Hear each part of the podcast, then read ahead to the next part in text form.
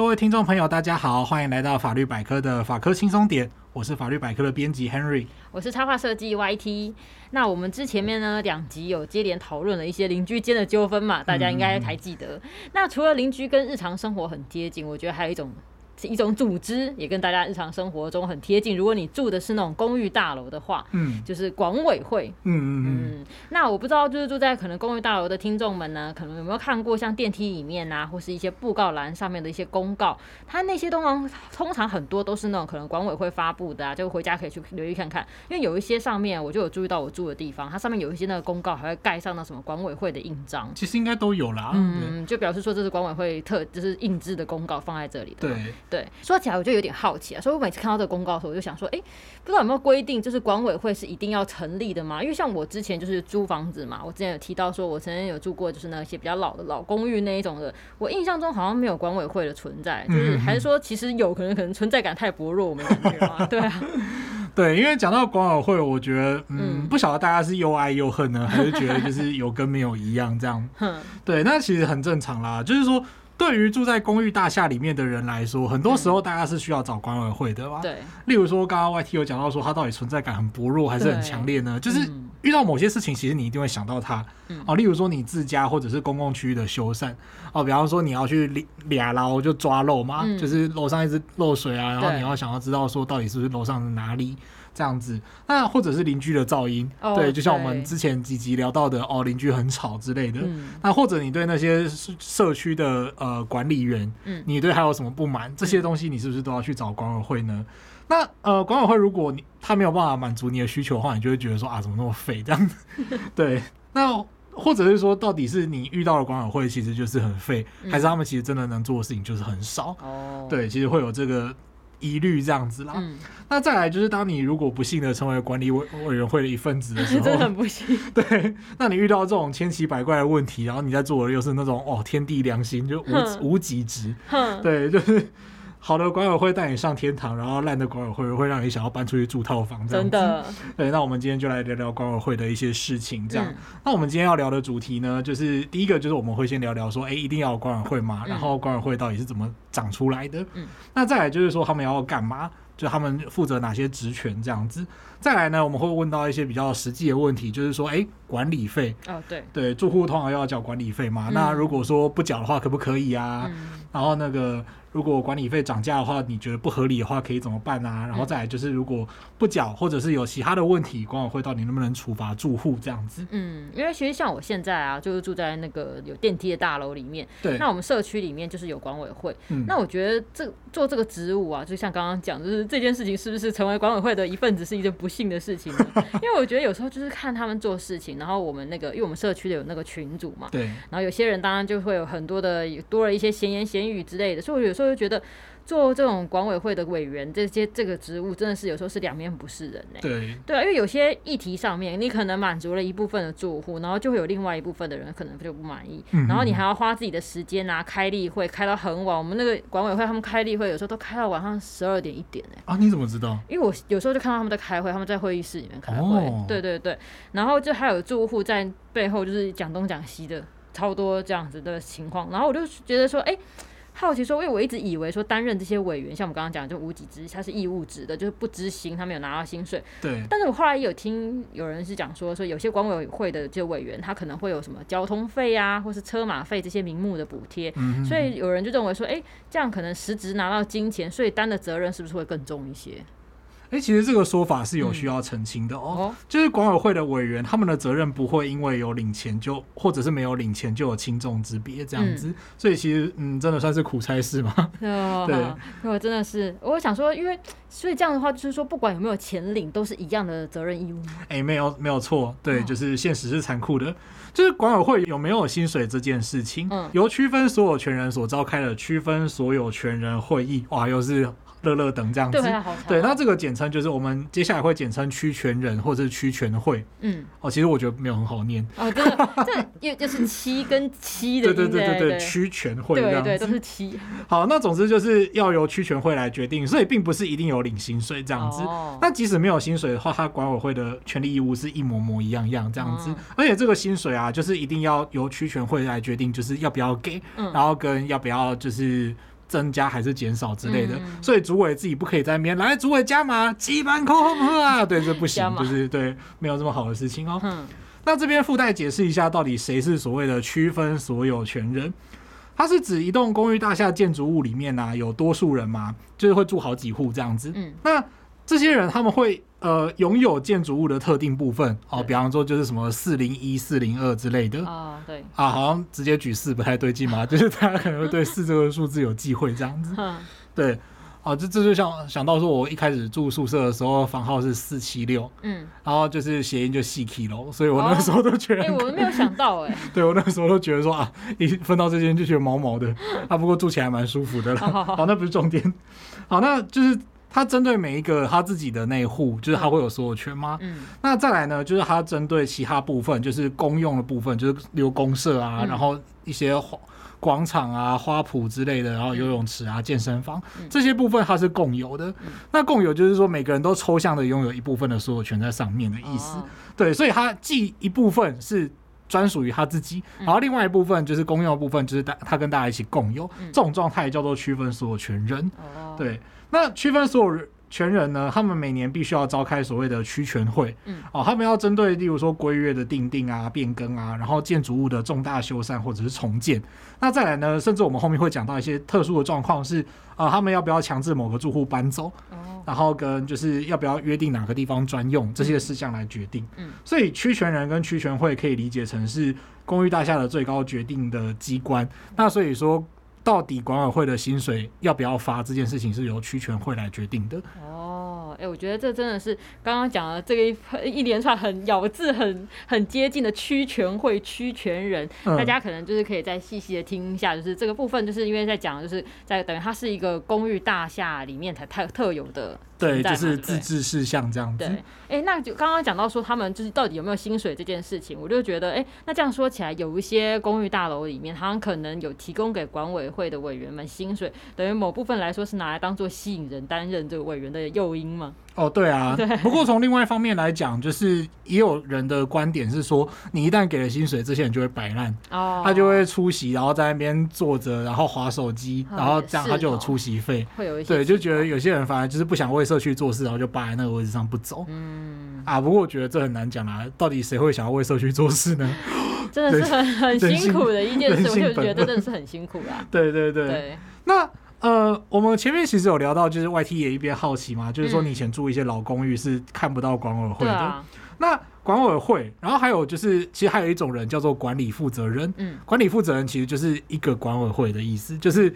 他跟管委会的地位是一样的，只是他人数只有一个哦。对，一人就是一个人负责全部的事情。对对对对对。那管委会跟管理负责人，他其实依法是必须要成立的。嗯。那虽然有很多老公寓确实会没有管委会或者是管理负责人，嗯，但其实公寓大厦管理条例有规定，就是在在他立法之前，就民国八几年以前，嗯。它的公寓大厦呢，其实应该要在后续，就是这个条例立法之后呢，要重新的去召集一堆人去，然后去推选出呃负责人，然后跟或者是管委会这样子。嗯，他要重新召开区权会来选出管委会或者是管理负责人。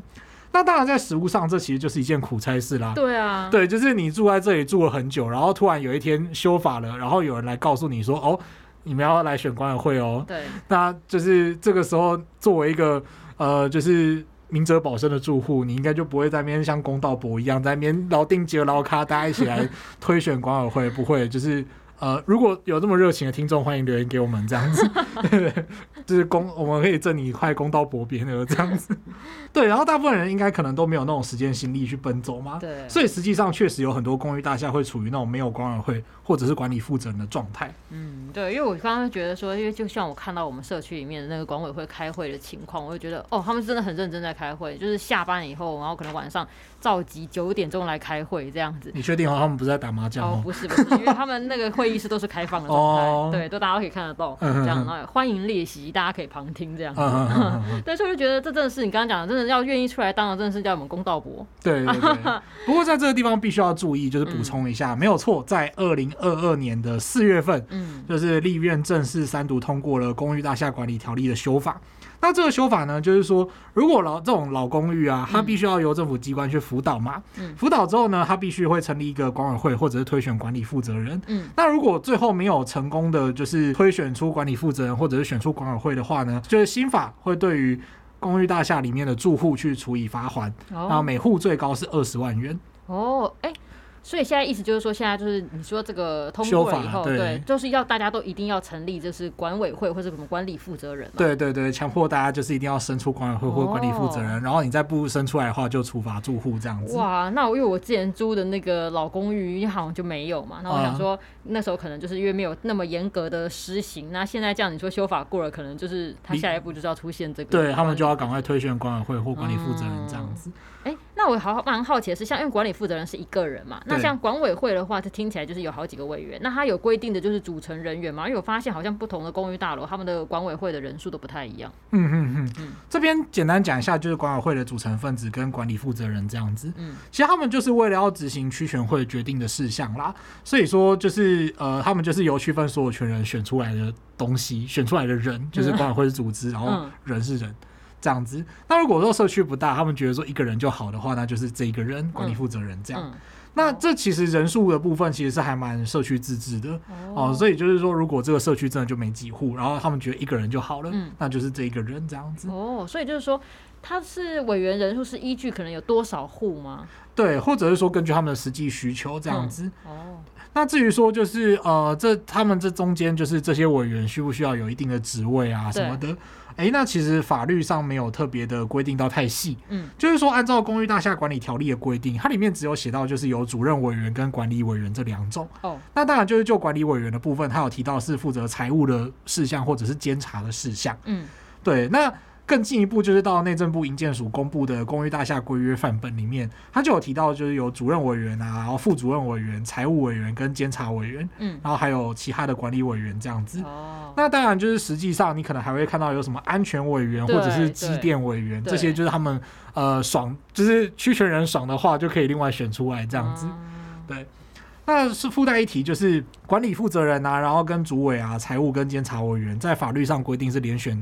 得连任一次，对，连任一次，对，所以呃，他们的任期呢，又是看规约约定，就是最短一年，最长是两年。哦，所以理论上这个社区如果存续的够久，住户都没有换的话，几乎是每一户都有机会这样子。我我是不太想要轮到这种事情，我觉得对，因为觉得哇，那真的是要奉献心力耶，就是为大家的事情奉献心力。不过当然就是实务上还是有那种就是没有按照这个连选得连任一次的规定啦，就是也有人当主委就是一路当下去，一路当下去。对，因为法律上其实没有特别的法则，这边是附带一体。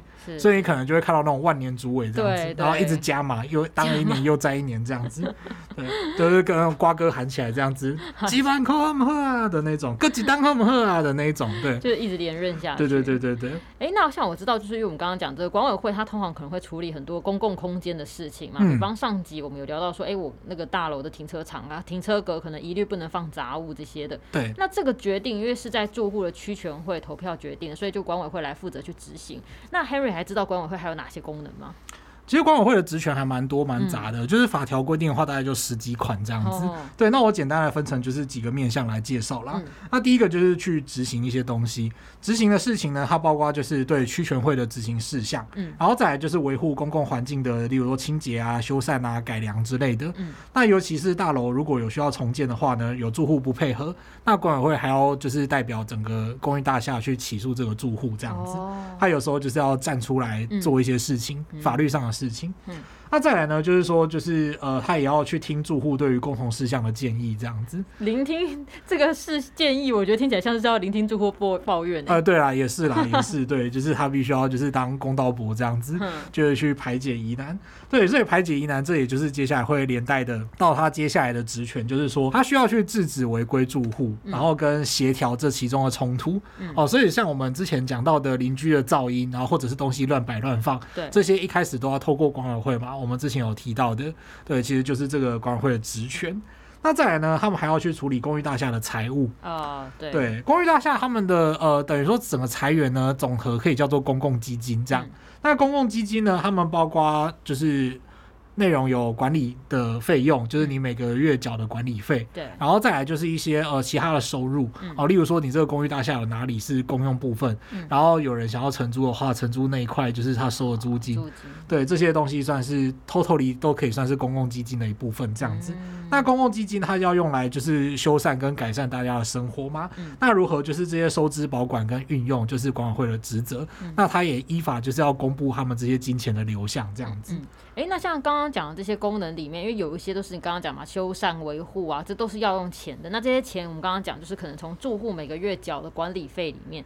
那我也蛮好奇的是说，法律上有规定住户一定要缴管理费吗？还是如果不缴的话会怎么样？嗯，首先因为管理费是那种呃，它可以就是说羊毛出在羊身上啦。嗯。对，那所以它是公寓大厦的公共设施营运的重要财源，这样。嗯。就像你那个游泳池，你要找人来维护。哦，对啊。那或者是社区的整个呃，就是你要，比方说你不在家，然后你要找那种。保全人员或者管理员来收信，他们的薪资，对，或像那种清洁啊，呃，对对对，区域清洁蛮重要的，对，这很重要，不然就是，除非你要轮流大家打扫嘛，好难哦，对，不可能嘛，你通常都是找，现在这个时候通常都是找清洁公司嘛，对，对，那所以呢，其实按照公寓大厦管理条例的第二十一条的规定，如果你应该要缴纳管理费，然后你不缴。然后你欠了两期，或者是到达一定的金额的话，管委会就可以向法院起诉，然后去催这个住户缴管理费，而且这个还可以强制执行。哦，对对对，强制执行就是例如说去扣他的薪水啊之类的。哇塞，其实这个还蛮重要的哦，所以千万不要觉得心存侥幸这样子。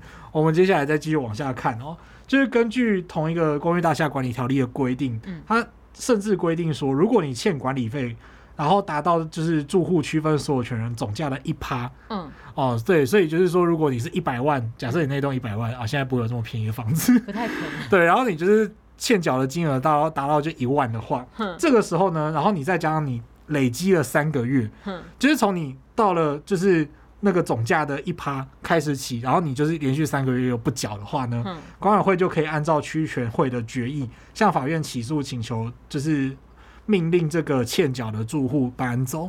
哦，对，搬走，那你就说，哎、欸，冤枉啊，那是我的房子啊，啊我的应有部分啊，哎、嗯欸，没有，这个时候可以把你的这个住户的应有部分给拍卖掉。哼，对，公开宣告就是公开拍卖土地一处，然后什么请译者出价之类的。哇塞，我刚刚那是大富翁式的台词啊，哦、对，呃，应该是公开拍卖就应有部分一处，然后请译者出价。哼对，然后就是拍掉之后呢，来取得这个基欠的管理费，这样。就等于他帮他卖掉了以后，然后再把你的那个钱，比如说他拿到了。五百万好了，五百万，然后其中你欠管理费欠十万，我就拿走十万，然后剩下四百九十万还你。对对对对对。哇塞！然后让你去外面买别的房子，这样。哇，我觉得好猛哦。对，嗯。所以就是不要觉得心存侥幸，就是说我要欠管理费这样子，拜托不要。对，这很重要。最后欠下来真的蛮可怕的。对，嗯。哎，那那说如果说起来，就是说如果公寓大厦已经有规约了，那跟我们刚刚讲嘛，管委会来负责执行。那如果住户不按照规约的话，那他。管委会可以对住户开罚吗？比如说，哦，我你违规了，我这个月可能就是我要罚你三千块之类这种事情可以吗？嗯，其实像这种事情，就是连接到我们刚刚前面讲的，就是欠缴管理费算是一种违约、嗯违规的行为吗？对。但是欠缴管理费这种事情，因为它是有法律上有规，《公寓大厦管理条例》里面有规定，嗯，就是说，哦，你该怎么样去对，你要去缴这个钱这样子。嗯，那如果其他是其他事情，就是法律上没有特别规定的话呢？嗯，呃，我们刚刚讲到，就是前面讲到说。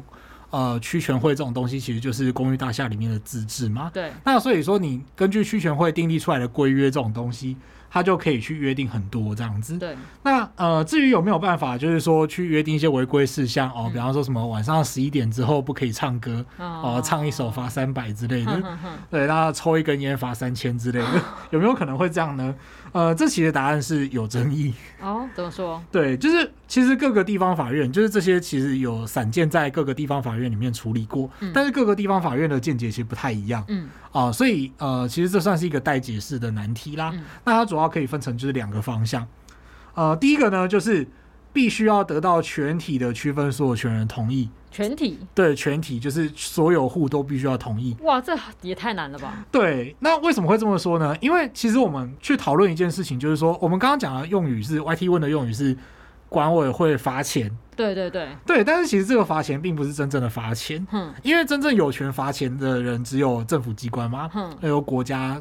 然后去催缴罚款啊，然后或者是处以罚金之类的。嗯，对。那如果是一般的状况，这种私人跟私人之间的关系呢，它可以解释成是一种对于违反契约的住户的违约金。哦，违约金。对，那违约金这种东西就必须要写在契约或者是这种规约里面嘛，就是大家共同遵守。嗯。那既然这样的话，他就很注重一件事情，叫你情我愿。嗯。